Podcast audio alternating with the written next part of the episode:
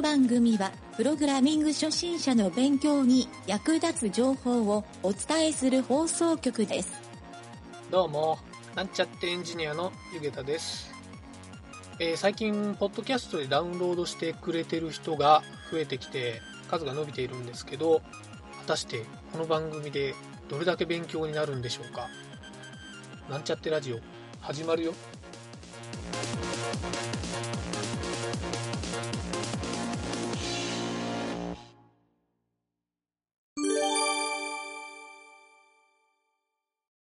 はい、それではワンポイントアドバイスのコーナーに行きたいと思います。今回はですね、プログラミング学習の4つのゾーンというのをお話ししたいと思います。えー僕の経験も踏まえてですが、プログラミングを学習するときにですね、まあ、プログラミング学習だけでもないんですけど、エンジニアっていうジャンルの成長過程においてですね4つのゾーンに区切られるというふうに僕はよく考えているんですけどこのことをですねちょっと意識して、え学習をしてみると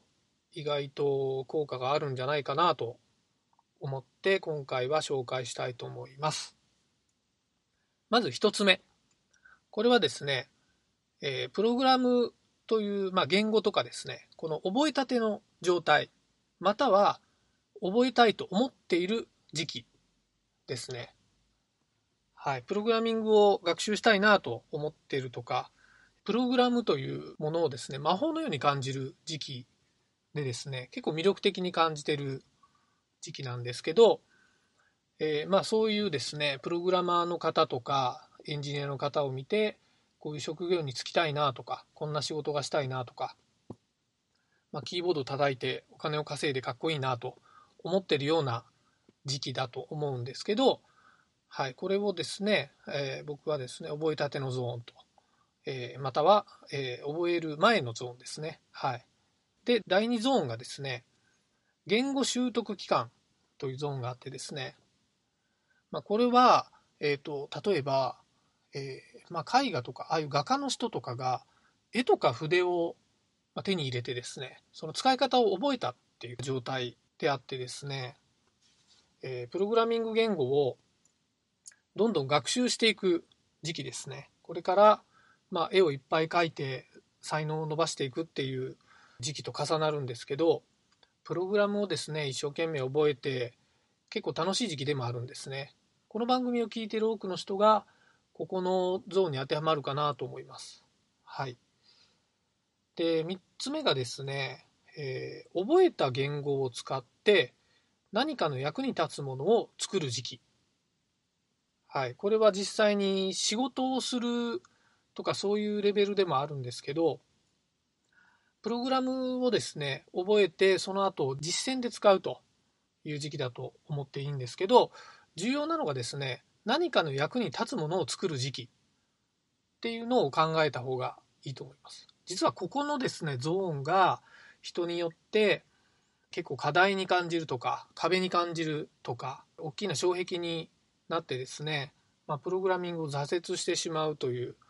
ケースも多いんですけど、なぜ挫折するかというと、実はですね、この何かの役に立つものを作るっていうのがですね、まあ、自分にとって役に立つか、人にとって役に立つか、まあ、それはどちらでもいいんですけど、実はそのプログラミングをするものを作るっていうことに対してその成果が、えー何かですね自分にとって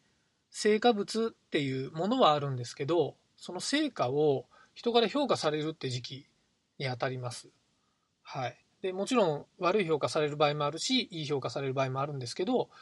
まあ、悪い評価をされた時に落ち込んでしまう人はちょっと先に伸びにくい傾向もあるんですがいい評価をしてくれるとですね、人は必ずその次のステップに進みたいと思うので、えーここのですね、そういった何かものを作って人に評価、いい評価をしてもらって次に進むっていう、この繰り返しをですね、できる人とできない人に大きく分かれてくるという感じですね。はい。またですね、ちょっと根本にはなるんですが、何かの役に立つものっていうのを見つけられない人も意外と少なくないんですね。なので、ものを作るとかプログラミングをするっていうことはですね結構やっぱりクリエイティブな活動であるというふうにこのゾーンに入った人はですね気がついて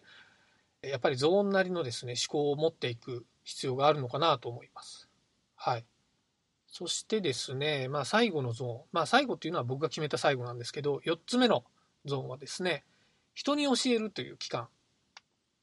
はい。これはですね、えー、やっぱり教育をする、人に物事を教えるっていうのは、実は自分の勉強にすごくなる行為なんですね。はい。僕もこのラジオを始めたきっかけとかですね、講師の仕事の話が来た時に、えー、非常に考えたのは、実はその教えることを自分で相当熟知してないと人には伝えられないので、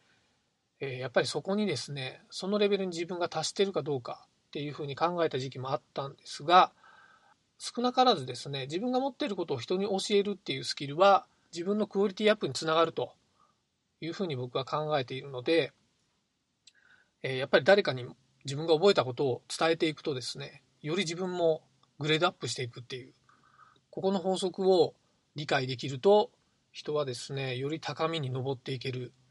というふうに僕は信じておりますので実際にそうしたエンジニアもですね僕の周りにいる若手エンジニアでどんどんスキルアップしていってるエンジニアもいるので、えー、ぜひですねこの思考に立ってですね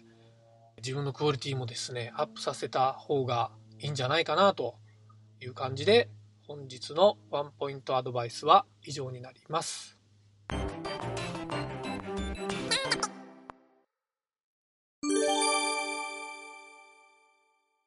はい、それではプログラミングレッスンのコーナーに行きたいと思います。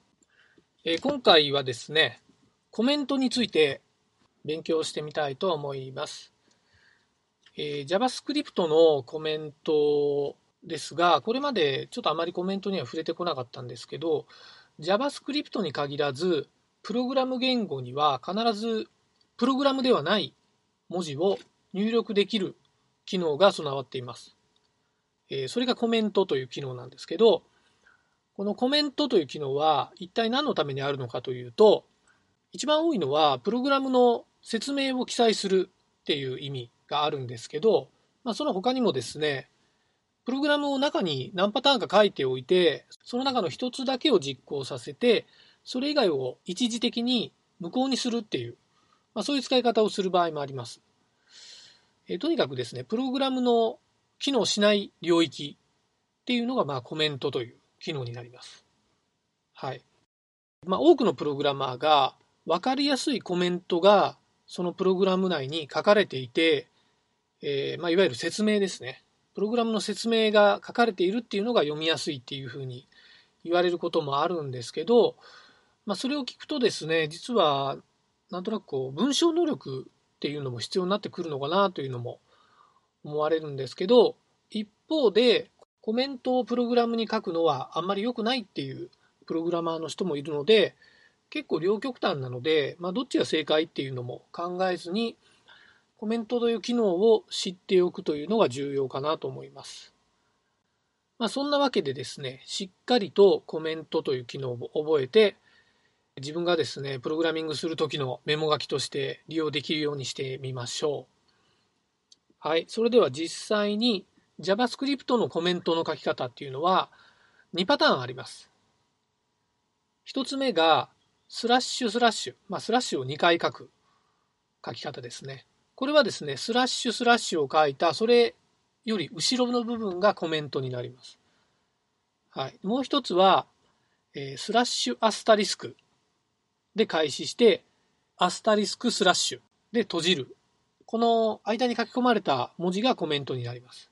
この2パターンあってですね、どちらを使った方がいいかというのは、結構ケースバイケースだし、あまり明確な基準っていうのはないんですね。ただですね、この両方を、まあ、適当に使うっていうのは実はよろしくないプログラムというふうにされていて、何かしらのルールを持ってこういったコメントも書くっていうようにした方が結構ですね、世の中的にはいいとされているようです。はい。ではですね、どういう場面でどちらを使うのがいいかっていうのを簡単に説明してみたいと思います。まずですね、スラッシュスラッシュって書く。これはですね、一行コメントっていうふうに言われるんですけど、まあ、英語で言うとワンラインコメント。これはですね、まあ、その名前の通り、一行だけ有効なコメントの記載なので、まあ、比較的シンプルですね。はい。特徴としては、そのスラッシュスラッシュを書く、えー、手前にですね、プログラムを書いて、プログラムの行の後ろに何かしらのコメントを入れるみたいな使い方はできます。はい。えー、一方ですね、もう一つのスラッシュアスタリスクでアスタリスクスラッシュっていうこのコメントの書き方ですけど、これはですね、さっきの一行コメントとは逆にですね、複数行コメント、まあ、英語で言うとマルチラインコメントですかね、っていうふうに言われるんですけど、えー、まあその通りですね、改行をしても、スラッシュアスタリスクの後ですね、閉じられるまでの間、開業コードを書いても、えエラーにはならないと。いうふうな特徴があります。えー、それでですね、この複数行のコメントに関しては、複数の行数にわたって書き込めるので、さっき説明で出した、えプログラムの一部をですね、一旦実行から外すときに、えまあ、行が分かれているときに、スラッシュアスタリスクで囲ってあげると、まあ、綺麗にプログラムがですね、その部分コメントアウトされるので、一時的に排除するときに便利に使われるという感じですね。はい。まあ、この、この辺はですね、えっ、ー、と、ちょっとどっちをどういうふうに使うかっていうのがですね、決めづらいところもあるんですけど、僕の感覚ではですね、一般的にはスラッシュスラッシュを使うケースの方が多いと。えー、実はスラッシュアスタリスクで複数行のコメントを使うとですね、中にスラッシュとアスタリスクが連なって書かれていると、えー、実は勝手にですね、そのコメントを閉じてしまうっていうような不具合がたまに発生するのをですね、えー、まあ僕もやったことあるんですけど、他の人がやってるのを見たこともあるし、ちょっと危険なコメントアウトの扱い方になる可能性もあるので、それであれば、中に何を書いてもコメントアウトされるっていうスラッシュスラッシュの一行コメントの方が不具合は少なくなるのかなと思います。またですね、えー、いろいろこうテキストエディターを使ってこういったあのウェブプログラムの開発っていうのはやると思うんですけど多くのテキストエディターのショートカットでのコメントですねこのコメントアウトするショートカットっていうのがコマンドとスラッシュを押すことで選択している行を一気にコメントアウトするっていう機能があるんですけど、この場合は、僕が知ってるテキストエディターはほとんどがスラッシュスラッシュでコメントアウトされるので、なんとなくこっちの方が一般的なのかなと。まあ、エディター的にですね、実は不具合がない、この一行コメントを選んでるんだとは思います。はい。えー、そういう感じでですね、スラッシュスラッシュの一行コメントっていうのをよく使うんですけど、このスラッシュアスタリスクの複数行コメントに関して一体どういう時に使うのかっていうとこれはですね僕が見たことあるフレームワークでプログラムファイルのヘッダー部分ですね、まあ、ヘッダーっていうかコメントアウトをしてヘッダー部分を自分から作ってですねそこにそのプログラムの開発者情報、まあ、オーサー情報とか、えー、開発した日付とかメモ書きとか更新履歴とか、えー、何かしらの説明、まあ、他のモジュールとの連携とか使い方のハウトゥーとか、まあ、こういったですね、マニュアルチックなことをそこに記述しておくっていうようなあのルールを作ってですね、プログラミングをするっていうケースもあるので、そのファイルの上部だけとかですね、なかなかその中でエラーを起こしにくいような工夫をしながら、え部分的に使うっていう方が一般的なのかなというふうに思われます。はい。ちょっと僕が見たことあるこういったコメントでですね、面白かったのは、まあ、遊び心があるプログラマーっていうのは、この本来のプログラムには関係がないコメントっていうこの機能ですね。ここにですね、いろいろ遊び心を入れて楽しんでいるっていうエンジニアも実は意外と多くいらっしゃると。っていうのでですね、まあ、よくあの、アスキーアートって言われるテキストで絵を描いたりする、ああいうのを中に挟んでみて、まあ、遊んでるっていうよりはちょっとそのプログラムの中で、まあ、自分なりに分かりやすくしてるのかまあ、他の人が見て楽しんでもらってるちょっとエンタメ的な要素なのか、まあ、そういったですねレアな楽しみ方っていうのも中ではやってる人もいるっていうのを知っているとですねちょっとまたこのコメントの見方が変わるんじゃないでしょうか。まあ、実際このコメントを読んでくれる人、まあ、チーム開発とかしてると他のチームメンバーとかは読んでくれはするんですけど、まあ、GitHub とかに上げてですねこういったプログラムを読んでくれるっていう人は、まあ、間違いなくエンジニアの人なのかなとしかも自分が書いたコードに興味があるエンジニアの人何かしらのシンパシーがあるんじゃないかなと思うのでぜひですねこういった、えー、プログラマーならではのコミュニケーションの取り方っていうのも中にはあるかもしれないので自分なりのコメント文を模索してみるのもいいかもしれません。はい。まあ、ちょっと話それましたけど、今回は以上になります。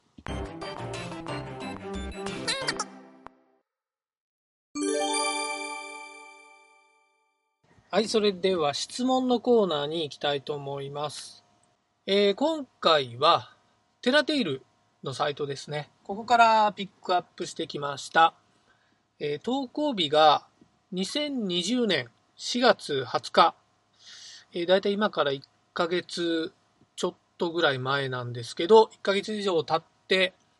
えー、回答数が0というものをピックアップしてみました。タイトルがですね、PHP でエラーが出てしまい、次のページに飛ばない。はい、これなんですけど、内容がですね、PHP 初心者です。某参考書で勉強していてコードを書き込んでいたのですが、何度やってもエラーが出てしまいます。で、ソースコードが書いてあって、えー、これらのページで OK ボタンを押すと下記のページに飛ぶようにしたいのですが、エラーが出てしまいます。はい。で、下記のページのソースコードが書いてあって、最後にどこが間違っているでしょうかはい、ここまでですね。でソースコードの中身は、最初のソースコードは、まあ、PHP のファイルなんですけど、中身は HTML ですね。送信フォームになっていて、え、入力フォームとボタンが書いてあると。まあ、サブミットのボタンですね。はい。で、次に遷移した先は PHP のファイルで、え、入力フォームからの値を受け取ってそれを反映させる内容が書いてあるんですけど、まあ、おそらく掲示板のようなものを作ってる感じですね。はい。で、これ実際になんでエラーが出て動かないかっていうと、これはまあ、非常に簡単で、プログラムの中のですね、とある行に、まあ、PHP の、2番目の PHP ですね。2番目の PHP の中のプリント文が書かれているんですけど、そこのプリント文の一つだけ、最後にですね、プリント文の終わりにセミコロンをつける、つけないといけないんですけど、それが抜けてるのが 1, 1個だけありますね。ここでシンタックスエラーが起きていると思われます。はい。僕が見た感じは、もう明らかにここがエラーなので、このプログラムはこのままでは動かないんだろうなと。はい。まあ、実際ですね、この手のエラーはですね、えー、テキストエディターを使っていると、エディターの方でもエラーですよっていうふうに文字が赤色になったりしてくれるので、まあ、プログラミングしながら実行テストをしなくても見つけられるレベルなんですけど、まあ、初心者ということで、えー、まだその辺のお作法的なところが整っていないのかなというふうに思われます。はい、実際このレベルがちょっと問題と思って回答しない人が多いのか、なかなかこうソースコードを載せて間違い見つけてくださいっていうのに対して、このテラテールってサイトは回答がされにくいっていう傾向もあるようなので、まあ、こういった丸投げの質問をするんではなくて、え、実際にですね、僕もこの問題を読んだ時に、エラー文とかを載っける、まあ、エラーログとかですね、ログとか実際画面でどういうエラーが表示されているかっていうのをキャプチャーでもいいので貼り付けるとか、まあ、そのレベルのことは質問者としてはやるスキルを身につけておいた方がいいかなというふうに思ったので、えー、まあ、あえてちょっと簡単なんですけどこの質問を取り上げてみました。はい。この方が、このラジオを聞いてくれてるかどうかわからないんですが、早く回答に気づいてもらえると嬉しいかなと思います。以上になります。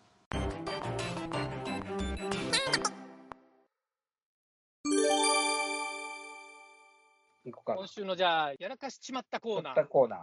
えっ、とね、ちょっと今週はうんうん趣旨を変えて、えーこれまでやらかしちまったコーナーは、失敗談を話しよったんやけど、うん。実はその真逆の人に感謝されたエピソードっていうのを、うんうんえーちょっと考えてっていうか、僕と南條のちょっと経験談から紹介しようかなとうん。思っております。じゃあまず僕から言っていいかな？うん。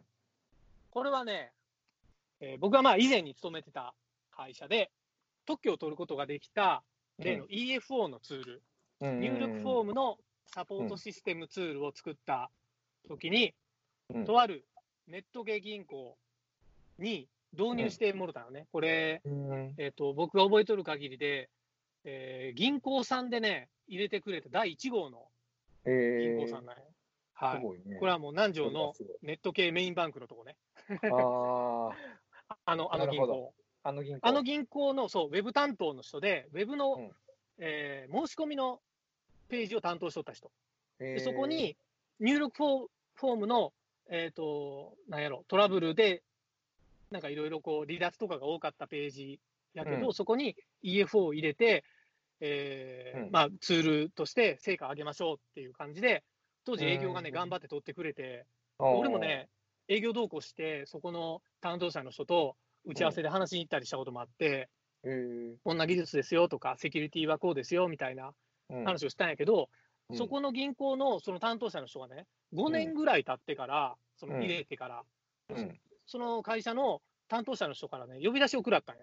うん。なんか悪いことしたんかな思って、うん。やらかしまったかなと思って、うん。えーそこの会社に、その営業担当と一緒に、頭下げる覚悟で一緒に行ったんやけど、うん。まあ、そこのね、担当部門の、あのーウェブサービス自体が、うん。実はまあ会社運営しよる中で、ものすごい業績が上がったと。うんでそれはやっぱりその EF を入れたおかげやと、まあ、あの月から格段に上がったっていうふうに結構褒めてくれたんよ。うん。で、そこのその担当者が実は、えー、と来月からそこの会社の、えーまあ、上役いうか、あの経営層に上がって、役職が上がって、うん。あの自分はもう昇格もしましたと。うん。っていうんで、それを報告したくて、あのうん。お呼びしましたみたいな、お話したかったんですって言って、で相当気分よく帰ったっていう話で、うん。で結構ね、やっぱりこれはね、俺の人生の中でも、かなりインパクトのあった話で、うん。やっぱりそれまでね、この EFO ツールってね、えー、と僕ももうかれこれトータルでやっぱ10年ぐらい運用してきたんやけど、うん。最初の構築にはね、やっぱり、まあ、3ヶ月ぐらいでプレイを作って、でうん。半年ぐらいでバージョン1.0を仕上げて、うん。でその後2、3年ぐらいかけて、細かなバージョンアップをしていくっていうんで、うんもう結構辛いことが多かった開発作業だったんやけど、うんこの5年ぐらい経ったこの人のこの言葉にものすごい、やっぱりね、それまでのこういう苦労が全部吹っ飛んだいうね。ああええねそう。で、おかげでやっぱその時から自分にね、結構こういうものを作れたっていう自信がついたっていう、ああいいそういう話。いい経験やいい話なねんですよ。そうなんこれがね、僕は、これは相当ね、僕のプログラミング人生をね、左右するいい経験でした。はい。それはええなそうそういう経験いいなそう。もう仕事で、まあなんか自分が、なんやろな、やっぱ大成功したなって感じたうん気もしたし、ううんん。これよかった。俺だけん逆に言うたら、よう言うてくれたっていう、うんあの、自分が昇格したら、あ、自分助けてくれた人にわざわざ連絡してお礼をするなんてこと、やったことないなと思ってな、改めて。ああ確かにないそれはないなそう。やっぱそういうちょっと人間性のね、勉強にもなったっていう、そういう話です。おー。いやーよかったよかった。拍手も。拍手して。くれて。これは俺、なんかね、やっぱり断るごとに、エンジニアってこういう経験大事やねみたいな話をよくする。や。大事やあのそうそう拍手のジングルいるな。わーをつけようか。探しとこうわ、それ。うん。まあまあまあ。そうでもやっぱりちょっとね、あのやらかしまったも、こういうあのマイナス面だけじゃなくて、ーうんちょっとプラスの、プラス面でのまあ、ある意味、やらかしちまったって言わんのやけどね。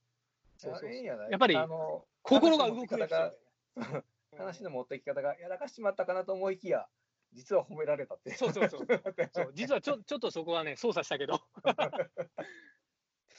そうそうそうい。いんじゃない？そ。いいな。どう？南條どんな？いや、よかったよかった。俺いはね、南條の方は？う俺の方はね、ちょっと、ん。うん。まあ言うても、そんなに派手なものはなくて、あまあまあ、あええわ、別にそれは。もともと社内におったけんね、うんえっ、と、とりあえずちょっと書き綴ってみたんは読むな。えっ、と、まうんあ、機関、機関システムの復旧っていうことで、おうおうおうまあ、普段は動いて当たり前の業務システム、グループウェアや機関システムなど、社内のみんながこう、まあ、仕事で普段普通に使っていて、まあ、普段はいはい。普通に使ってるから使えないことなんかありえんっていう感じでみんな思っとるああ、なるほど。うんなるほど。そう言って使ってる社員たちがほとんどで、で、まあ、その裏で必死でこう綱渡り状態で使えるような状態にしているっていう、あの 裏方に向けての言葉は、そういうこうはい使えん状態の時にもすごい、すごいさんさんたるもので、なんで動かないんですか？とか、はいはい、すごい壊はいれてますよとか、はいはいはい。わかるわかる。さっさと直してください。あと15分で処理しないといけないですよ、早くしてくださいとか、そういう。ああ、なるほどね。ことをね、言われる、そういう散々な言われるような中、まあこれは、えっ、とね、えっ、と、まああらゆるグループエアーが動かんなったりとか、うん。えっ、と、まあメールサーバーは別に立てとったんで、それはなんかあんまりなかったんやけど、えー基幹システムで業務システムが動かんかったりとか、まあ伝票出したのにもうん早くしたいのに出ないとか、そういうことをそうい。うふうなんで、日々こう、あの不具合対対応して追われとって、そんな中、もうそんな中の一言でね、いつもご苦労様、みんな無理ばっかり言うやろとか そういうね、一言にね、あちょっとまあこう神経ピリピリしながらこう復旧作業しよった時に、あふっとこう癒された感じがしたなっていうのと、治った時に、あのありがとうっていう、こう、ありがとうよかったわって、ああれはね。うん、その言葉、まあ、あの何が、何をしてよかったっていうよりも、まあ、あの、なんていうかな、復旧しして、まあ、やらかしまって、たたあの対処、うん、はいはいはい。に対して、ありがとうっていうてこ あのこ魔法の言葉はね、本当にね、ほっとしてね。で、あ。まあ、あ、わかるわ。うん。で、この復旧した達成感と、その、ありがとうっていう一言、この一瞬を味わうためにこう頑張ってるんやなっていうのが、その時ああ、わかるエンジニアのな、モチベーションは。うん。ちなみにその、のありがとうとか、うん。そういうねぎらいの言葉は、うん、どういう人が言ってくれたん？これね、意外とね、意外とというか、えっ、とね、いつもこわもてのこう、あの、え人が結構言ってくれたりする時もあるんよ。ああ、でよくまあパ。パートのおばちゃんとかよく言ってくれたたんやけど、ああ、はいはい。助かりましたとか言ってね、意外と普段怖い、こう、まあ、ぶっちょと出して顔の人が、ああ、ありがとうとか言ってくれたら、ああ、って、ああ、いや、はいはいい。うね、そういう感じになってね、うんなんか、うん、あそこでちょっと人柄とかでもやっぱり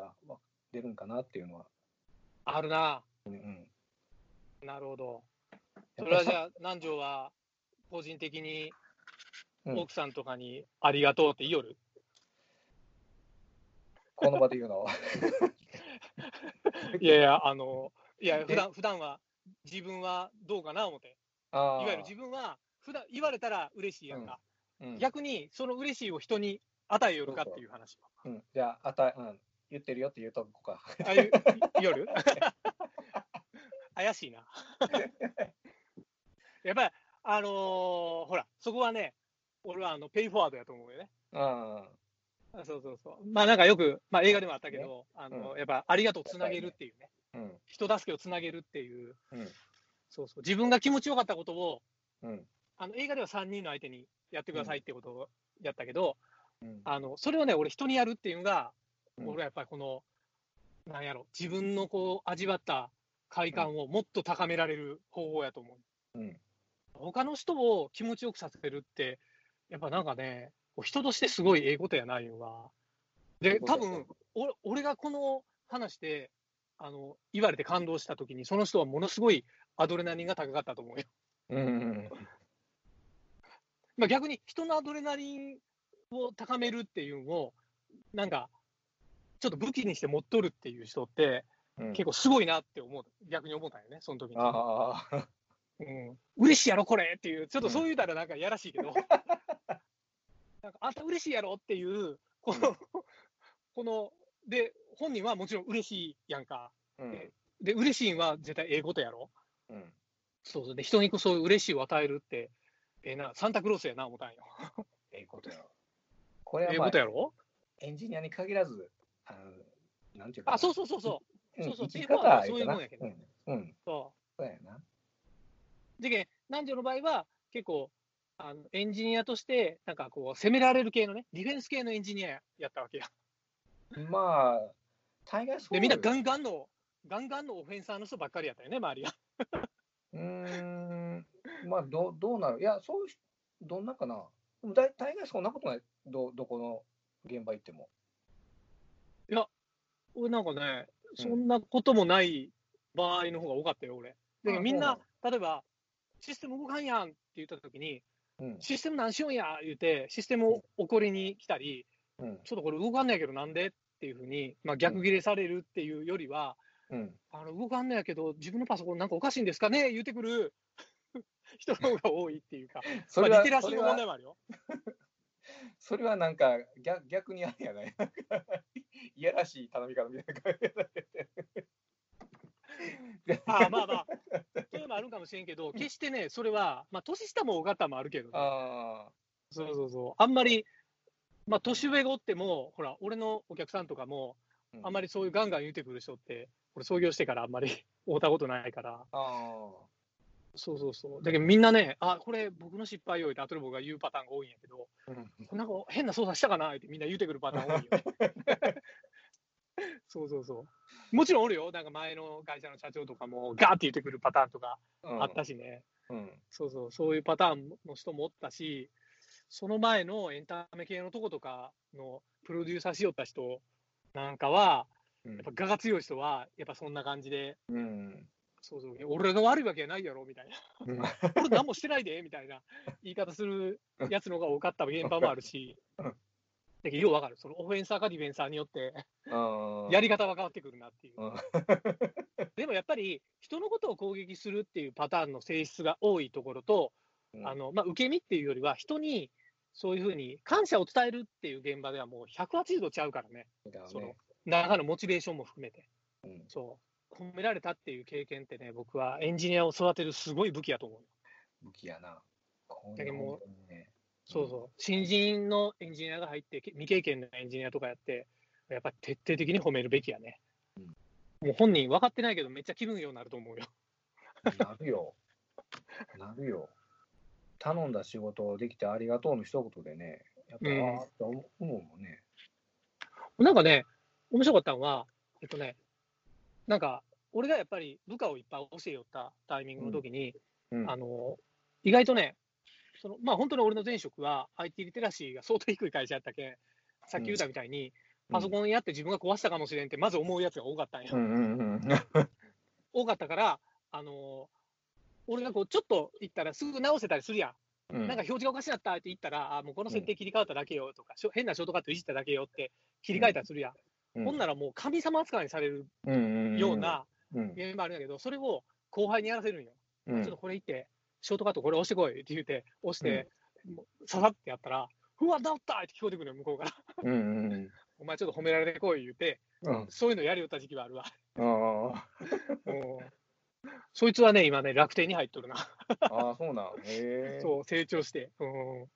そうそうそう。そういう、なんか一流の、あの、ウェブの開発員になりたいです、言うて、未経験から入ってやりよったわ。うん。3年ぐらいで覚えたけど。うん、うんそうそうそう。そういうやつもおったな、思って今思い出した。うん、